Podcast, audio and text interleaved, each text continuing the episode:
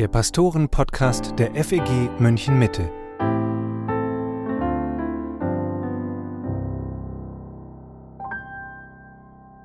Hallo und herzlich willkommen zum Pastoren-Podcast mit Matthias Mockler und mit Matthias Lohmann. In den letzten Wochen haben wir hier über zahlreiche schwierige und herausfordernde Dinge gesprochen, die Jesus gesagt hat. Heute tun wir das nochmal und zwar zum vorerst letzten Mal. Gut möglich, dass wir die Serie irgendwann im Laufe des nächsten Jahres nochmal fortsetzen. Gesprächsstoff hat uns Jesus ja wirklich genug gegeben. Matthias, uns haben nochmal einige Hörer geschrieben. Heute starten wir mal mit einer Frage, die über Spotify reinkam. Lukas kämpft mit dem Gleichnis, das Jesus in Matthäus 25 ab Vers 14 erzählt. Es geht da um einen Herrn, der verreist und bevor er geht, vertraut er seinen Knechten sein Vermögen an, beziehungsweise einen Teil davon. Dem einen gibt er fünf Zentner Silber, dem anderen zwei, dem dritten einen. Zwei Knechte handeln damit, mit dem, was der Herr ihnen anvertraut hat, und einer vergräbt den Schatz und er tut nichts. Nach der Rückkehr des Herrn fragt der Herr sie dann, was habt ihr mit dem Silber gemacht? Und er fordert Rechenschaft. Die beiden, die damit gehandelt haben und es vermehrt haben, die lobt er und die belohnt er dann auch. Und dem, der das Silber vergraben hat, dem hält er eine Standpauke und er nimmt ihm alles weg und lässt ihn dann sogar aus dem Haus rausschmeißen. Soweit das Gleichnis. Und unser Hörer Lukas schreibt dazu, irgendwie trüben diese Aussagen Jesu häufig mein Bild von sola gratia, also dass uns Gott allein aus Gnade annimmt. Kann ich glauben, ohne meine Gaben einzusetzen? Wo sagt Jesus, dass er seine Gnade voraussetzt? Was antwortest du darauf? Hebelt dieses Gleichnis sola gratia allein aus Gnade aus? Nein, überhaupt nicht. Ich glaube aber in diesem Abschnitt geht es auch nicht darum, ähm, dass Gott also in seiner Gnade handelt und Menschen allein aufgrund seiner Gnade rettet, indem er ihnen den Glauben gibt, durch den wir gerettet werden. Das lehrt die Bibel an vielen anderen Stellen, das erkennt Lukas offensichtlich, deswegen äh, vertraut er auf Sola Gratia und er tut sich jetzt einfach schwer damit und sagt, ich sehe Sola Gratia nicht in diesem Abschnitt. Richtig, sehe ich auch nicht, ist auch nicht in diesem Abschnitt. Äh, nicht in allen Aussagen muss alles gelehrt werden, was die Bibel lehrt. Ähm, in dieser Stelle geht es sicherlich erst einmal um die Verantwortung des Menschen. Hier geht es also nicht darum, wie wir gerettet werden, sondern woran sich Gottes Gnade im Leben eines Menschen erkennen lässt. Äh, und das ist zuerst einmal der Glaube, den wir von Gott aus Gnade allein geschenkt bekommen. Und dieser Glaube oder dieses Vertrauen auf Gott erweist sich dann im Leben. Darum geht es hier. Wir sehen hier, dass also einer der Knechte eigentlich seinem Herrn untreu ist diesen Herrn nicht wirklich als seinen Herrn anerkennt und tut, was der ihm sagt. Denn wenn der Herr den Schatz hätte vergraben wollen, dann hätte er es auch selber machen können. Nein, er erwartet von seinen Knechten, dass sie damit etwas machen. Er gibt ihnen also etwas, damit sie damit tätig werden für ihn. Ja, und äh, das wird oft genug auch so verstanden, dass es hier um Gaben gibt, die Gott uns gibt, die wir einsetzen sollen zu seiner Ehre. Und dieser eine Knecht, im Gegensatz zu den beiden anderen, die damit handeln, dieser eine Knecht, der handelt damit nicht, der lässt die Gabe quasi brach liegen und zeigt damit auch, dass er zum einen dem Herrn nicht dienen will und zum anderen dem Herrn nicht vertraut. Er hält diesen Herrn jetzt für einen äh, gefährlichen Herrn und deswegen zeigt er in seinem ganzen Verhalten, dass er eben kein Gottvertrauen hat, keinen Glauben hat an diesen Herrn äh, diesem Herrn nicht dienen will. Und das ist genau das, was durch, diesen äh, durch dieses Gleichnis zum Ausdruck kommt. Ähm, von daher wird hier einfach deutlich, dieser Mann hat Gnade nie empfangen. Äh, und das erweist sich daran, dass er keinen Glauben hat. Und dieser mangelnde Glaube, der wird sichtbar durch den Mangel an Werken.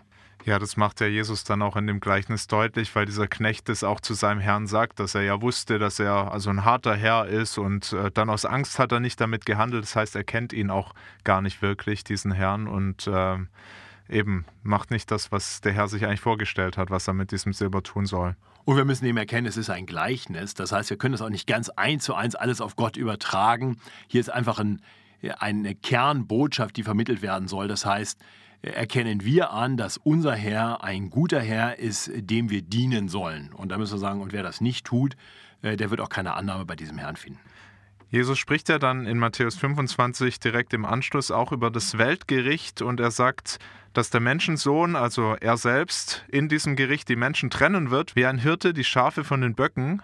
Die einen gehen in seine Herrlichkeit ein, während die anderen eine ewige Strafe bekommen werden. Und das, was über das Ende entscheidet, ist auch hier, wie die Menschen gelebt haben. Das beschreibt er da. Die einen haben den Hungrigen zu essen gegeben, den Durstigen zu trinken, sie haben die Fremden aufgenommen, sie haben Nackte mit Kleidung versorgt, Kranke und Gefangene besucht. Und die anderen, die haben das alles nicht getan.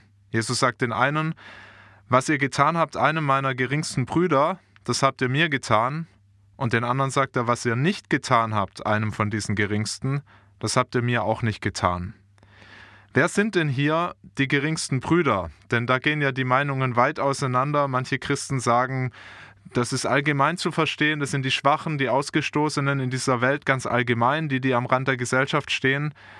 Andere sagen, das bezieht sich vor allem oder ausschließlich auf Christen, über die Jesus hier spricht. Das sind die geringsten und in denen will er auch wieder erkannt werden. Und ähm, wenn wir denen dienen, dann dienen wir auch ihm. Wer ist da gemeint? Was würdest du sagen? Na, da Jesus diese Menschen seine Brüder nennt und sich so ganz mit ihnen identifiziert, ja, was er ihnen getan hat, das habt ihr mir getan, äh, kann ich es gar nicht anders lesen, als dass es sich um Christen handelt. Ja, und wiederum, auch das ist hier ein Beispiel für echten Glauben. Bekehrte Herzen sind erfüllt von der Liebe Gottes. Das macht Römer 5,5 deutlich, dass Gott durch seinen Geist die Lieb, seine Liebe in unsere Herzen ausgegossen hat. Und diese Liebe wird sichtbar. Vor allem gegenüber den Glaubensgeschwistern, aber dann sicher auch darüber hinaus in allgemeiner Nächstenliebe. Und deswegen ist eben diese Liebe, auch diese Nächstenliebe, auch diese Liebe gegenüber den Notleidenden in besonderer Weise einfach ein Ausdruck davon, dass wir Kinder Gottes sind, dass wir Gottes Liebe in unseren Herzen tragen, weil wir so handeln, wie unser Herr gehandelt hat. Nicht perfekt. Wir sind immer noch Sünder, aber wir haben den Heiligen Geist in uns, der uns mehr und mehr verwandelt in das Ebenbild unseres Herrn hinein. So, und deswegen äh, ist es wiederum so, dass niemand gerettet wird, weil er das tut, oder jemand nicht gerettet wird, weil er das nicht tut, sondern das, was wir tun, offenbart unsere Rettung und deswegen werden die, die durch ihren durch ihre Werke ihren Glauben offenbaren, letztendlich eben ja die Herrlichkeit er, erreichen, äh, nicht durch ihre Werke, sondern durch den Glauben, der in den Werken sichtbar wird. Und doch kann einen so eine Stelle ja doch äh, auch ganz schön unter Druck setzen. Und ich äh, habe so den Eindruck, auch Lukas, äh, der ja zu der Stelle davor gefragt hat, der tut sich schwer damit, weil er das äh, ganz sicher auch in seinem Leben wahrnimmt. Ja, ich lebe ja nicht immer so. Ich gehe nicht immer gut um mit meinen Talenten. Äh, hier in dem Fall, da muss ich gar nicht über andere nachdenken, kann ich auch über mich selber nachdenken. Wie oft war ich auch schon bequem und habe meinen Brüdern meinen Geschwistern im Herrn und damit auch dem Herrn Jesus nicht so gedient, wie es richtig gewesen wäre. Ist das was, was einem Angst machen sollte, Sorgen machen sollte? Wie gehe ich damit um? Also ich glaube, grundsätzlich will der Herr uns keine Angst machen, aber er will uns herausfordern, äh, uns auch zu prüfen, ob wir im Glauben sind. Äh, der Text fordert keine Perfektion. Äh, Gott fordert von uns keine Perfektion, dann hätte er seinen Sohn nicht senden müssen. Äh, um für unsere Sünden zu sterben. Er weiß, dass wir Sünder sind, die Hilfe brauchen. Äh, und von daher kann auch ich natürlich sagen, mir fallen viele Dinge ein, wo ich gesündigt habe, obwohl der Herr mir sagt, dass ich nicht sündigen soll, wo ich ihm mit meinen Gaben, den Gaben, die er mir gegeben hat, nicht gedient habe äh, und diese Gaben habe für eine Weile brach liegen lassen, wo ich nicht Christus gemäß gehandelt habe. Ja, leider fällt mir da ganz viel ein.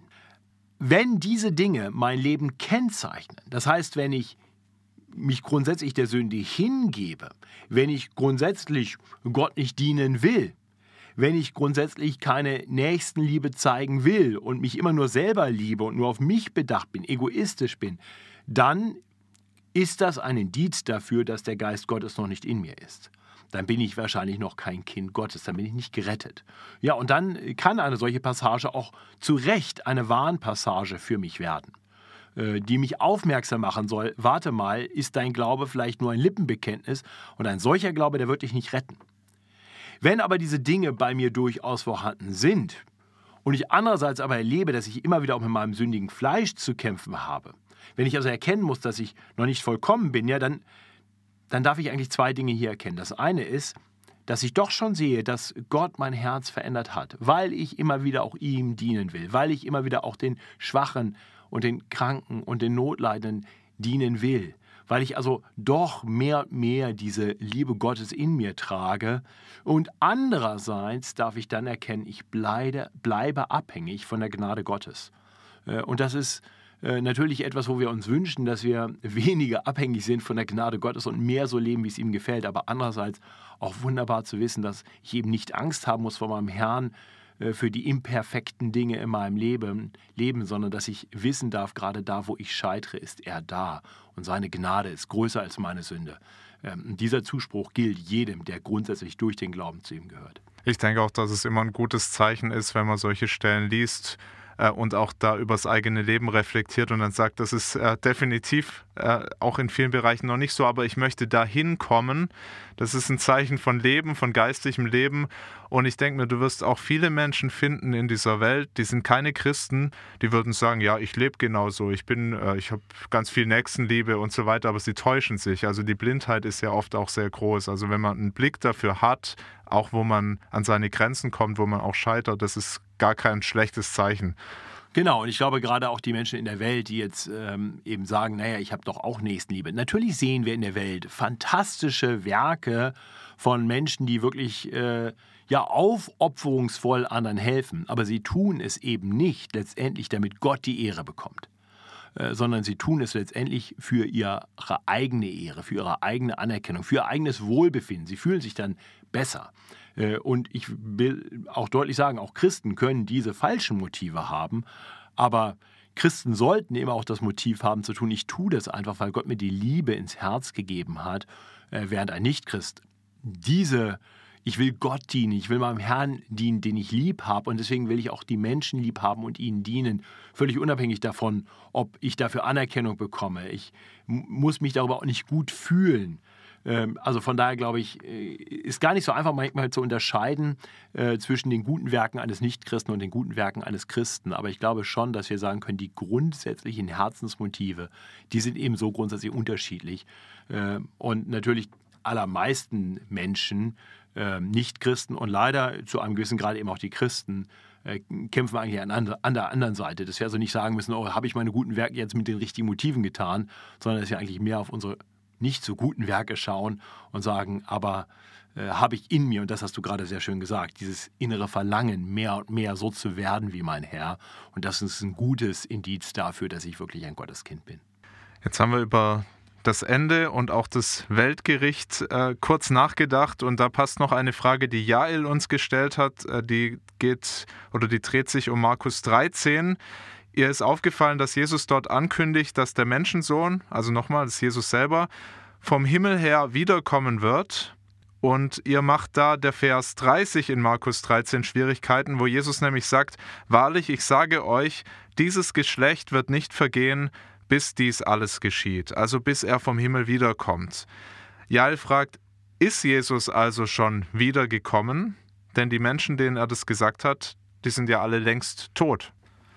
Das ist eine gute Frage und auch gar keine ganz einfache Frage, auch wenn man die Parallelstellen dazu liest, die dann äh, die Fragen tatsächlich nochmal ähm, ja, noch komplizierter erscheinen lassen, zum Beispiel im Lukas-Evangelium oder auch bei Matthäus. Ähm, also grundsätzlich müssen wir eben fragen, wer ist diese Generation? Äh, und manche Ausleger würden sagen, das ist äh, die Generation, die das wirklich miterlebt hat, äh, die eben sieht, wie bestimmte Dinge einfach beginnen zu geschehen. Ähm, gerade beim Bericht im Lukas-Evangelium klingt es ein bisschen mehr so.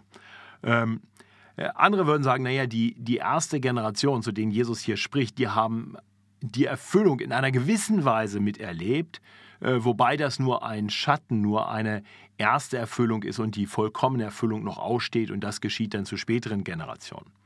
Wieder andere sagen, diese Generation heißt gar nicht die Generation, die damals lebte, sondern die Generation, die anfängt, diese Dinge zu erleben, die wird es bis zum Ende miterleben. Äh, und die deuten diese Aussagen so, dass das alles in kurzer Folge geschehen wird das heißt, wenn du siehst, dass diese, anfangen, diese Dinge anfangen, dann harre aus, halte an Jesus fest und weiß, diese Dinge geschehen jetzt und dann kommt der Herr wieder. Also auch ein Zuspruch, eine Ermutigung für die Menschen, die dann in dieser letzten Zeit leben. Die wahrscheinlichste Auslegung, äh, der wir wahrscheinlich erfolgen werden, ist, dass diese Generation ähm, einfach heißt, dieses Geschlecht, diese, diese Menschheit äh, in dieser Epoche der Menschheitsgeschichte, also in dieser Phase nach Jesu kommen, wo Menschen auf ihn vertrauen, ihm glauben, aber bevor die Zeit kommt, wo aus dem Glauben ein Sehen wird und gleichzeitig aber auch diese Phase in der Menschheitsgeschichte, in der Menschen, obwohl Jesus gekommen ist, weiter im Unglauben verharren. Und dann ist damit eben gar nicht die allererste Generation, zu denen Jesus direkt spricht, gemeint, sondern damit sind dann alle Menschen gemeint, die in diesem Zeitalter, in diesen letzten Tagen, wie die Bibel es auch nennt, leben. Ähm, aber wie gesagt, ich bin mir nicht hundertprozentig sicher und halte es gerne auch ein bisschen offen und sage, ja, manche Aussagen sind schwierig. Ähm, diese Aussagen sind aber auch so formuliert, dass ich denke, sie werden gerade dann entscheidend werden, wenn die Dinge letztendlich vollkommen geschehen.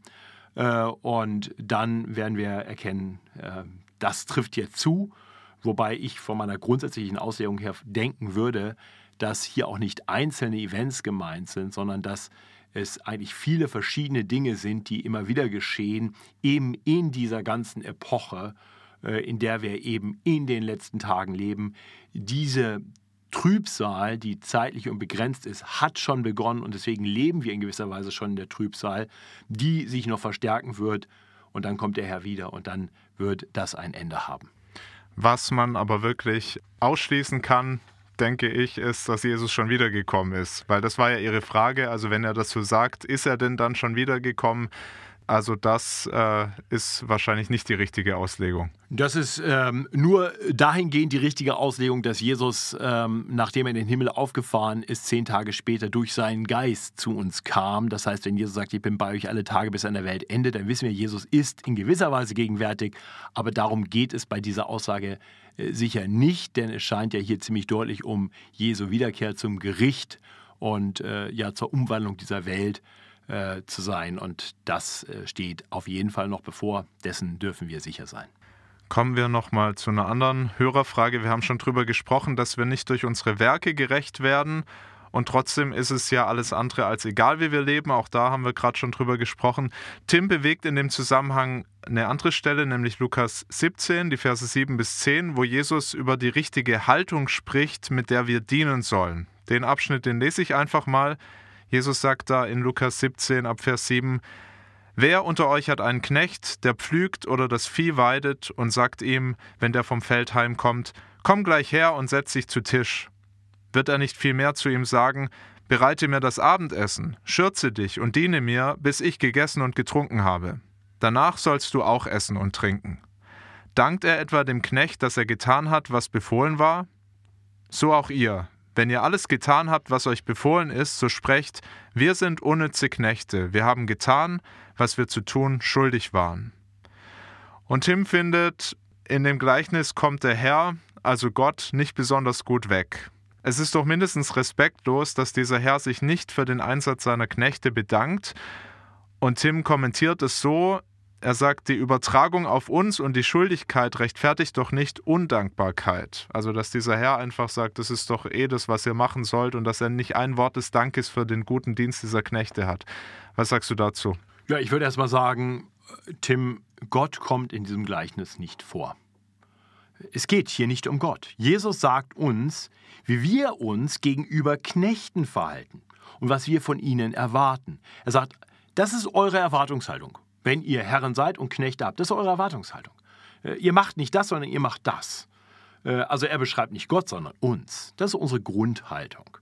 Ähm, und vielleicht passt das Bild nicht mehr hundertprozentig auf unsere Situation heute, weil wir in dem Sinne keine Knechte haben, aber äh, wir haben Angestellte und auch bei denen haben wir gewisse Erwartungen.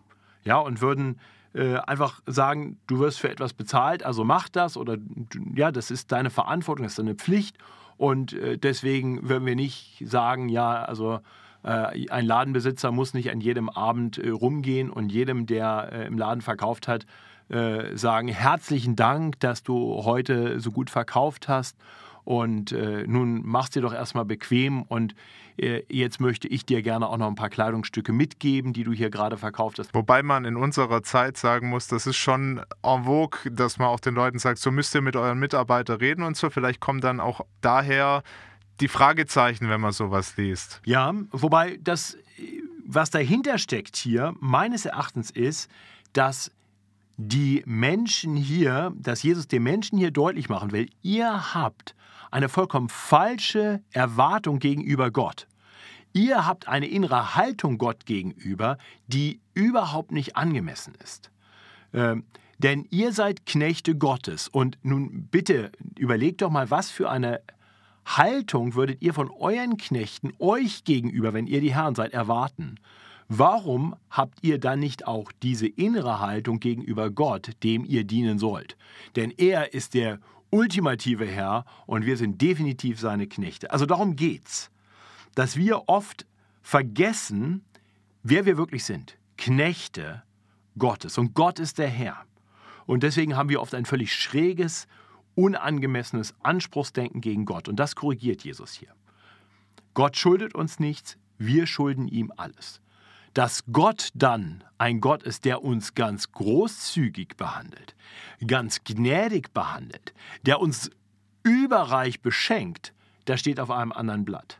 Hier geht es erstmal um unsere, unsere, Grundhaltung gegenüber Gott. Und ich glaube, das darf für viele Christen in unserer Zeit durchaus eine ganz hilfreiche Herausforderung sein, weil ich schon auch denke, dass wir immer wieder auch bei Christen so ein Anspruchsdenken haben. Ja, ich habe doch jetzt für Gott und wie kann es mir jetzt so schlecht gehen? So, ne? so diese, diese Denke ist ganz ausgeprägt bei ganz vielen Christen. Ähm, und und dann zu sagen, warte mal, was ist das denn für eine Grundhaltung? Was hast du von Gott wirklich verdient? Nicht, dass er sagt, danke, du bist so ein toller Hecht, sondern er sieht dich und du sündigst immer noch, du rebellierst immer noch gegen ihn. Und das heißt, im Prinzip hast du eigentlich immer nur sein Gericht verdient, seinen gerechten Zorn. Wir hätten es verdient, auf alle Ewigkeit verdammt zu sein.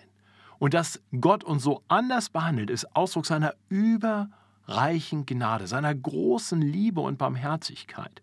Und dann zu erleben, ja, mir geht es jetzt gerade mal schlecht oder ich habe jetzt nicht das, was ich mir gewünscht habe, dann zu sagen, aber ich habe viel mehr, als ich verdient hätte. Gott beschenkt mich reich und nicht immer so, wie ich es gerade will, äh, nicht immer dann mit dem, was ich gerade gerne hätte, aber Gott ist so gut. Und unser Anspruchsdenken ist oft so falsch. Und deswegen, glaube ich, ist das eine ganz hilfreiche Korrektur, die uns die Augen öffnen kann dafür, wer wir sind, wer Gott ist und dann zu erleben, dass Gott aber so anders ist als die Herren dieser Welt, das macht richtig froh und dankbar. Jetzt machen wir nochmal einen kleinen thematischen Sprung. Karin hatte in ihrem Bibelkreis eine Diskussion über Lukas 9, Vers 60. Da ruft Jesus einen Mann in die Nachfolge, komm, folg mir nach. Und dieser Mann will zwar mitgehen, aber vorher will er noch seinen toten Vater begraben. Woraufhin Jesus ihm dann in Lukas 9, Vers 60 sagt, Lass die Toten ihre Toten begraben, du aber geh hin und verkündige das Reich Gottes. Karin fragt, wer sind denn die Toten hier, die ihre Toten begraben sollen? Also die eigentliche Frage ist ganz leicht zu beantworten. Ähm, ich glaube, da steckt noch viel mehr drin in diesem Vers und vielleicht auch noch mehr hinter dieser Frage. Aber wer sind die Toten, die die Toten begraben sollen? Nun, das sind geistlich Tote. Das ist ein Wortspiel, was Jesus hier gebraucht. Die, die geistlich Toten sind die Menschen, die Jesus sowieso nicht nachfolgen und die können sich um die Dinge dieser Welt kümmern und die können dann das tun, ähm, was zu tun ist, zum Beispiel die Toten zu begraben. Ich glaube, die viel spannendere Frage ist tatsächlich, äh, wer denn diejenigen ähm, sind, die tot sind in diesem Bild, also die begraben werden. Das wird nämlich viel kontroverser diskutiert ähm, der manche meinen, dass der Mann, der jetzt zurückgehen will, ähm, gar nicht zurückgehen will, um unmittelbar seinen schon verstorbenen Vater zu begraben, äh, sondern der sagt zu Jesus, naja, ich folge dir irgendwann nach, aber erstmal muss ich weiter im Dienst meines Vaters bleiben, bis der tot ist, dann begrabe ich ihn, kassiere das Erbe und dann komme ich nach. So, das ist die Auslegung von manchen Leuten und das nimmt natürlich diesem Text so ein bisschen die Schärfe, weil wir dann deutlich sehen, boah, das ist durchtrieben von diesem anderen Mann. Meines Erachtens ist das aber nicht das, was der Text sagt. Ich glaube, da sind manche Ausleger, die, die versuchen hier dem Text die, die Schärfe zu nehmen, die Spitze zu nehmen. Aber tatsächlich ist dieser ganze Abschnitt geprägt von einem höchsten Maß an Radikalität, die Jesus hier fordert in der Nachfolge. Von daher gehe ich davon aus, dass es hier tatsächlich darum geht, dass ein Vater gestorben ist und ein Mann jetzt hier steht am Wegesrand und Jesus sagt, komm mit. Und dieser Mann zögert und sagt, er will nochmal zurückgehen, um diese Beerdigung durchzuführen. Uns muss klar sein, wenn er das jetzt tut, dann ist Jesus weg, denn Jesus ist auf dem Weg. Und Jesus macht also deutlich, es kann jetzt hier nichts geben, was dringlicher oder wichtiger ist, als mir nachzufolgen. Ja, also das heißt nicht, dass das Beerdigen von Eltern nicht auch eine gute Sache sein kann und die wir auch oft tun sollen und vielleicht auch Teil tatsächlich unseres Gehorsams gegenüber Jesus sein sollte aber hier in diesem Punkt deutliche Aussage, äh, radikal nachfolgen, auch wenn hier tatsächlich gerade der Tote liegt. Ist es aber nicht trotzdem eine sehr harte Forderung, vielleicht auch eine zu harte Forderung? Ich meine, da ist ein Mann, der um seinen Vater trauert, der ist gerade gestorben, eine Familie, die den Verlust ertragen muss, die Beerdigung steht noch aus und Jesus sagt, geh da nicht hin, komm jetzt mit mir. Wo bleibt da die Empathie? Ist das denn wirklich liebevoll? Ja, nochmal, die, die Situation hilft uns, glaube ich, da ein bisschen. Ähm, also wenn Jesus jetzt hier auf dem Weg ist und der Mann jetzt zurückgeht, dann ist Jesus weg. Der wird Jesus nie mehr nachfolgen. Das ist klar. Jetzt, dann ist Jesus äh, ein, zwei Tagesreisen entfernt. Äh, das heißt, wenn Jesus ihm jetzt sagt, äh, folge mir nach, dann sagt Jesus, du musst dich entscheiden, was ist jetzt dringlicher und was ist wichtiger? Zurückzugehen, die Beerdigung zu machen oder mir nachzufolgen? Wenn der Mann in dem Moment sagen würde, okay, ich folge dir nach. Du bist es wert, du bist so wichtig und das ist so dringlich. Dann kann ich mir sehr gut vorstellen, dass Jesus gesagt hatte, ja, ja, und wir warten jetzt hier, bis du deinen Vater beerdigt hast und äh, ihn tröstet und in den Arm nimmt. Und ähm, das alles sagt der Text hier nicht, nicht. Der Text will uns jetzt nicht zeigen, wie sich Jesus gegenüber diesem Menschen verhält. Ähm, der will uns einfach deutlich machen, dass es im Endeffekt äh, eine Berufung von Jesus gibt, die unsere oberste Priorität sein sollte, die einen radikalen Gehorsam erfordert, wenn andere Dinge wichtiger sind, als Jesus nachzufolgen, wenn andere Dinge uns dringlicher erscheinen, als Jesus nachzufolgen, dann haben wir noch nicht erkannt, was es heißt, Jesus nachzufolgen. Und das ist genau die Herausforderung, die uns dieser Text gibt. Und ich glaube, das darf uns herausfordern, äh, weil es eben nicht sein kann, dass wir sagen, Jesus ist mein Herr, aber es gibt andere Dinge, die sind dringlicher und wichtiger. Und dann komme ich irgendwann auch Jesus nach. Ähm, ich glaube, viele Menschen, befürchte ich, auch in christlichen Gemeinden heute leben so und denken so. Und ich befürchte, dass äh, auch in, in, Kirchen und Gemeinden Menschen sind, die vielleicht gar nicht wirklich bekehrt sind, weil sie zwar Jesus irgendwie gut finden, aber er in letzter Instanz eigentlich nicht ihr Herr ist. Er ist ein guter Ratgeber, auf den man mal hört, wenn es passt, dem man nachfolgt, wenn einem das gerade richtig erscheint. Aber in letzter Instanz bleiben diese Menschen ihre eigenen Herren und haben ihre eigenen Prioritäten und entscheiden, wann sie Jesus nachfolgen und wann nicht. Und das ist, glaube ich, das, das Grundproblem, was hier angesprochen wird. Nochmal, dass Jesus so liebevoll ist, so sanft, so gütig. Äh, das sehen wir immer wieder. Nicht? Wenn Jesus ruft in Matthäus 11, 28, kommt her zu mir, alle, die ihr mühselig und beladen seid. Ich will euch Ruhe geben, ich will euch erquicken. Ja, ähm, da sehen wir, wie Jesus ist. Also ich glaube, wir müssen uns keine Sorgen machen, dass Jesus nicht liebevoll und barmherzig und tröstend ist. Nein, er ist der Gott allen Trostes. Er ist voller Liebe und Barmherzigkeit. Aber er fordert konsequente Nachfolge. Ja, und deshalb legt er auch immer wieder den Finger wirklich in die Wunde. Und ich meine, was ist eine Herausforderung für konsequente Nachfolge? Oft ist es die Familie, die einen davon abbringen kann. Äh, hier jetzt ein Begräbnis, aber er sagt auch, äh, das Verhältnis zu Vater und Mutter darf nicht enger sein als das Verhältnis zu ihm. Also er sagt ja dann sogar, wer die nicht hasst, der kann mir nicht nachfolgen, aber es hat auch damit zu tun, es geht um die Beziehung. Welche Beziehung ist die engste Beziehung? Ähm, er legt den Finger in die Wunde, wenn es ums Geld geht. In der Bergpredigt macht er das sehr deutlich, dass wir nicht Gott und dem Mammon dienen können, das geht nicht. Und das ist alles sehr radikal aber es zeigt uns eben, was wirklich das Wichtigste im Leben ist und was der Weg zum Leben dann auch tatsächlich ist. Ja, über diese Bibelstelle, wenn ähm, Karin oder andere sich da noch mal ein bisschen intensiver beschäftigen wollen, äh, habe ich äh, hier in der Gemeinde eine Predigt gehalten ähm, in der Predigtserie des Lukas-Evangelium. Das war die Auftaktpredigt zu dem nächsten Abschnitt auf dem Weg zum Kreuz ähm, ich glaube im Herbst 2019. Ich meine auch, dass ich den gleichen Abschnitt oder einen ähnlichen Abschnitt mal bei einer E21 Regionalkonferenz gepredigt habe. Vielleicht im Jahr davor, weiß ich aber nicht mehr genau, wann das war. Aber ich denke, das würde man bei uns im Predigtarchiv finden. Äh, zumindest die Predigt, die ich hier in der Gemeinde gehalten habe. Ja, das können wir ja auch noch mal in der Podcast-Beschreibung zu dieser Folge verlinken. Dann könnt ihr euch da noch mal rein vertiefen, wenn ihr mögt. Matthias, wir haben in dieser Folge und auch schon in den letzten Wochen immer wieder über Gleichnisse gesprochen. Lass uns zum Schluss über eine Frage von Hakan sprechen, die den Sinn der Gleichnisse betrifft. Jesus sagt in Markus 4, Verse 11 und 12 zu seinen Jüngern, Euch ist das Geheimnis des Reiches Gottes gegeben. Denen draußen aber widerfährt es alles in Gleichnissen, auf dass sie mit sehenden Augen sehen und doch nicht erkennen, und mit hörenden Ohren hören und doch nicht verstehen, damit sie sich nicht etwa bekehren und ihnen vergeben werde. Wie lässt sich das verstehen? Sagt Jesus hier wirklich, es gibt Menschen, die sollen meine Gleichnisse gar nicht verstehen. Die sollen sich nicht bekehren. Denen will ich nicht vergeben. Das wäre wirklich eine extrem harte Aussage.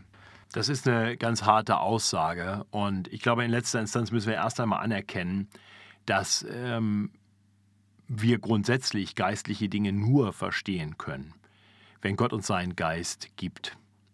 Das heißt, es sind geistliche Aussagen in der ganzen Bibel, die wir nur erkennen können, wenn Gott uns die Erkenntnis schenkt. Äh, das heißt, die ganze Bibel im Prinzip äh, tut genau das, was Jesus hier über die Gleichnisse auch sagt. Äh, das ist hart, aber das ist die Realität. Ich werde das nachlesen will, ich glaube, es ist 1. Korinther 2, Vers 14, äh, diese ganzen Abschnitte am 1. Korinther 2, äh, wo es darum geht, dass ähm, geistliche Wahrheiten nur durch den Geist verstanden werden können. Das heißt, Gott muss anfangen, uns die Ohren zu öffnen, weil wir ohne seine Hilfe taub sind. Er muss uns die Augen öffnen, damit wir die Wahrheit erkennen, weil wir ohne sein Eingreifen blind sind. Das ist tatsächlich so. Und ja, das ist die Radikalität äh, der Bibel, die uns sagt, der natürliche Mensch versteht nicht diese Dinge. Äh, und deswegen ist es ein großer Gnadenakt Gottes, wenn er uns die Augen auftut, die Ohren auftut, in letzter Instanz das Herz auftut, so wie es in Apostelgeschichte 16 leben, lesen, dass der Herr der Lydia das Herz auftat, sodass sie Acht hatte auf das, was Paulus ihr dort lehrte aus dem Wort Gottes. Das ist notwendig. Ähm, das heißt natürlich nicht, dass wir nicht kognitiv so ein Gleichnis hören können und in gewisser Weise auch verstehen können. Ja, auch ein Nichtchrist kann einen Bibelkommentar dazu lesen und Dinge verstehen. Ich glaube, hier geht es eben darum, dass in letzter Instanz äh, Gleichnisse nochmal verstärken, den grundsätzlichen Effekt, den das Wort Gottes hat, nämlich dass sie, dass sie einerseits unheimlich hilfreich sein können für die, die den Geist haben, die dann noch mehr davon verstehen und äh, sie aber auch andererseits äh, dazu führen können, dass man noch weniger davon versteht, äh, ohne den Geist Gottes. Ja. Das heißt nicht, dass wir nicht grundsätzlich auch mal Hilfe brauchen, jemand, der es uns erklärt. Also als Christen werden wir Unterstützung brauchen und äh, Nicht-Christen können das auch in Anspruch nehmen, aber letztendlich muss Gott eingreifen, um ihnen wirklich Erkenntnis zu schenken. Äh, vielleicht noch ein Gedanke, ein Aspekt, der hier mit reinspielt. Äh, auch wenn ich glaube, das nicht der Kern dieser Aussage ist. Es gibt bestimmte Aussagen in der Bibel, ähm, die sind für Nichtchristen, glaube ich, in gewisser Weise erstmal leichter zu verstehen als diese Aussagen in einem Gleichnis. Hier geht es ja um das Seemann-Gleichnis. Ja? Da muss ich sagen, wie entscheidend ist es auch für einen Nichtchristen, dieses Sämann-Gleichnis genau zu verstehen? Eigentlich gar nicht. Die Aufgabe des Nichtchristen ist, höre das Wort, nimm es in dir auf, sodass es Frucht in dir bringt. Wiederum, das muss Gott dann in uns auch wirken. Dieses Gleichnis ist vor allem hilfreich eigentlich für Christen, um zu verstehen, warum, obwohl das gleiche Wort Menschen gepredigt wird, äh, die Reaktionen unterschiedlich sind und warum bei manchen gar nichts passiert, wie wenn das Korn auf den Wegesrand fällt und aufgepickt wird und es, wird nichts draus, und bei anderen geht es scheinbar auf für eine kurze Zeit wie auf dem felsigen Grund, aber dann verdorrt es und dann bleibt nichts. Und wieder bei anderen, da wird so ein bisschen und da bleibt so ein bisschen, aber da wachsen Dornen und Disteln drumherum und es wird nie wirklich Frucht entstehen. Ähm, und einfach das zu verstehen, damit muss ich rechnen, dass auch nicht jeder, der im ersten Moment äh, das Evangelium annimmt, wirklich bekehrt ist, weil diese Aufnahme eben vielleicht nicht wirklich der fruchtbare Boden ist, aus der Frucht, aus dem Frucht hervorgeht. Also das ist natürlich auch eine hilfreiche Sache für, für Christen gerade zu verstehen. Und ich glaube, das ist das, was Jesus hier den Jüngern ja auch gerade durch dieses Gleichnis erklärt. Äh, aber wiederum, beide Aspekte treffen zu. Also einmal gibt es bestimmte Aussagen, die einfach für Nichtchristen auch erstmal gar nicht von Bedeutung sind. Der muss andere Dinge zuerst verstehen. Äh, aber für Jünger kann es sehr besonders hilfreich sein und deswegen haben diese Gleichnisse eine besondere Funktion. Aber nochmal, ich glaube grundsätzlich, Jesus spricht hier auch von dem Bekehren und von der Vergebung und von daher müssen wir die Härte dieser Aussage so stehen lassen. Ja, und äh, ich kann mir vorstellen, dass das wirklich auch manchen Hörern Mühe macht, weil Jesus ja eben selber sagt, also die sollen das nicht verstehen, damit sie sich nicht bekehren und ihnen die Sünde vergeben werde. Also es ist wirklich ähm, schon erschütternd, auch erschüttert auch vielleicht man, bei manchem das Gottesbild, ja, weil äh, wir ja oft den Eindruck haben, also da, da muss dann jeder dabei sein. Also wenn es diese Möglichkeit gibt, da muss dann jeder Mensch gerettet und dabei sein. Aber das klingt hier auf jeden Fall erstmal anders. Wie gehen wir damit um? Ist da auch eine Botschaft vielleicht für uns im 21. Jahrhundert? Was sollen wir damit machen, wenn Jesus uns, uns das hier sagt? Also ich glaube, wir müssen erkennen, dass der Wille Gottes vielschichtig ist. Und in gewisser Weise wissen wir, dass Gott nicht will, dass irgendwer verloren geht. Äh, Gott will auch nicht, dass irgendjemand sündigt. Also Gott will, dass wir erstmal so leben, dass wir gar keinen Retter bräuchten. Und wenn wir aber dann gesündigt haben, will er, dass wir glauben. Also in, in einer gewissen Weise hat Gott diesen allgemeinen Willen, dass Menschen glauben. Und doch ist der Wille Gottes irgendwie mehrschichtig. Das heißt, dieser allgemeine Ruf tut Buße und glaubt, ist ein Ruf, den wir auch im Namen Gottes weitergeben sollen und weitergeben ja, dürfen und müssen, ähm, um Menschen damit zu rufen. Ja, das heißt, das ist dann auch die Verantwortung der Menschen zu glauben.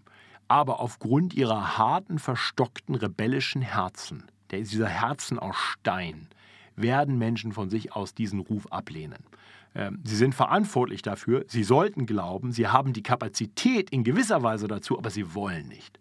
So, und, und deswegen ist der allgemeine Wille Gottes nicht ausreichend, äh, damit Menschen kommen. Und es braucht eben noch mehr. Und deswegen braucht es den errettenden Willen Gottes, der noch darüber hinaus weiter tätig werden muss. Neben dieser allgemeinen Einladung braucht es jetzt noch das weitere Wirken, dass Gott das Wollen und das Vollbringen in uns so verändert, dass wir dann wollen. Ja, das ist das, was wir in, in, in Philippa 2 lesen. Ähm, und das ist genau das, was wir dann hier sehen, dass Gott das nicht bei jedem will. Ja, dass er also diesen allgemeinen Ruf des Evangeliums kommt zu allen. Er hat diesen allgemeinen Willen, dass Menschen nicht rebellieren, aber Menschen rebellieren doch. Und er hat diesen allgemeinen Ruf zur Buße, aber die Menschen wollen nicht Buße tun.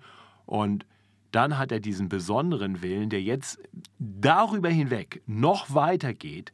Er ist noch geduldiger, noch barmherziger, noch gnädiger, dass er nun jetzt einigen, die jetzt weiter in ihrer Blindheit, in ihrer Hartheit, in ihrer Verstocktheit verharren, dass er einigen dieser Menschen jetzt das Herz auftut, sodass sie Acht haben, die Ohren öffnet, sodass sie wirklich verstehen, die Augen auftut, ihnen fleischerne Herzen gibt, seinen Geist in sie gibt. Äh, ja, und das ist äh, ein Gnadengeschenk Gottes. Ähm, in diesen Ratschlusswillen Gottes können wir nicht hineinschauen. Deswegen ist es nicht unsere Verantwortung herauszufinden, äh, wen Gott mit diesem Willen jetzt retten wird, sondern das ist dann Sola Gratia, da haben wir heute angefangen, sondern unsere Aufgabe ist es, äh, dem uns offenbarten allgemeinen Willen Gottes zu folgen und alle Menschen zur Buße und zum Glauben zu rufen und ihnen das Evangelium zu verkündigen, an sie zu appellieren. Äh, und dann dürfen wir es getrost Gott überlassen, wie er dann diesen Ruf gebrauchen wird. Das finde ich eben auch ganz wichtig. Wir wissen, dass wohl nicht alle errettet werden, es gehen Menschen verloren, aber wir wissen nicht, wer das sein wird. Und wir dürfen für jeden hoffen, wir dürfen beten, wir dürfen das Evangelium weiter sagen. Es ist nicht unsere Aufgabe zu sagen, der ist nicht dazu berufen, das weiß Gott allein und das ist ähm, auch sein Geheimnis in gewisser Weise. Es wird mal offenbar, wir werden wissen, wer dabei ist, aber ähm, das ist ja manchmal auch so eine Karikatur von Menschen, die davon überzeugt sind, dass, ähm, dass es Gottes Willen dazu braucht, dass jemand auch äh, zum neuen Leben kommt, dass er das allein machen kann, dass es nicht in, unserem, in unseren Möglichkeiten liegt ähm, dass, dass dann manche sagen, ihr müsst ja dann gar nicht missionieren oder ähm, ihr, ihr geht dann zu manchen gar nicht, weil die eh nicht errettet sind oder so ist ja nicht wahr. Also das glauben wir ja nicht. Nee, überhaupt nicht. Ne? Im Gegenteil, wir wissen, dass Gott uns dazu berufen hat, äh, zu allen Menschen hinzugehen und ihnen das Evangelium zu verkündigen und auch für Menschen im Gebet einzutreten. Das sind die Mittel, die Gott gebrauchen will und wird, um seine Erwählten zu retten. Und deswegen ist unsere Verantwortung allen Menschen gegenüber, die frohe Botschaft zu verkünden und sie in der Liebe Gottes zu Gott zu rufen. Ähm, aber dann dürfen wir es getrost auch ihm überlassen. Das heißt, wir können keine Menschen in den Himmel manipulieren. Äh, wir müssen auch nicht verzweifeln, dass wir irgendwo dann versagt haben. Gott wird es tun. Und Gott wird alles gut und richtig machen. Äh, und wir dürfen uns auch nichts darauf einbilden, dass wir jetzt schon glauben. Auch da, denke ich, sollten unsere Herzen, gerade wenn wir diese Lehre verstehen, noch viel mehr von Dankbarkeit erfüllt sein. Wenn ich mir einbilde, ja, ich habe jetzt die richtige Entscheidung getroffen, äh, ich war halt klug genug, was auch immer, ja, ich, ich bilde mir irgendwas darauf ein, dass ich was richtig gemacht habe, im Gegensatz zu denen, die nicht glauben, dann sage ich, die sind dumm und ich bin klug. Ja, die sind böse und ich bin gut und ich werde stolz und denke, ich habe es mir noch irgendwie auch verdient, anstatt zu sagen, ich bin genauso dumm, ich bin genauso blind. Äh, ich bin genauso verloren wie diese Menschen und es war Gottes große Gnade, die mich gerettet hat. Sola gratia und preist den Herrn für seine Gnade in meinem Leben. Und weil ich diese Gnade erlebt habe, bin ich so voll Dankbarkeit. Ich bin jetzt ein treuer Knecht, der meinem Herrn dient mit den Gaben, die er mir gegeben hat. Und ich will jetzt getrieben von der Liebe Gottes auch anderen Menschen diese frohe Botschaft weitersagen, so wie andere Menschen im Gehorsam Gott gegenüber eines Tages zu mir gekommen sind und mir diese frohe Botschaft gesagt haben und Gott genau das gebraucht hat, um mich zu retten. Und so will ich mich auch in den Dienst meines Herrn stellen und ihm dann aber überlassen, zu tun, was er nach seinem Ratschluss entscheidet zu tun. Das ist ein guter Schlusspunkt für diese Folge und auch für diese kurze Serie. Wie gesagt, vielleicht greifen wir sie nächstes Jahr nochmal auf. Gesprächsthemen gibt es noch genug. Das war aber der Pastoren-Podcast für heute. Ab nächster Woche sprechen wir wieder über andere Themen. Die nächsten Folgen sind schon durchgeplant. Trotzdem die Einladung, wenn dich eine Frage bewegt, über die wir hier mal sprechen sollten, dann schick sie uns gern. Unsere Adresse lautet pastoren-podcast.fegmm.de und du findest sie auch nochmal in der Podcast-Beschreibung. Für heute danke, dass du zugehört hast und bis nächsten Samstag, wenn du magst.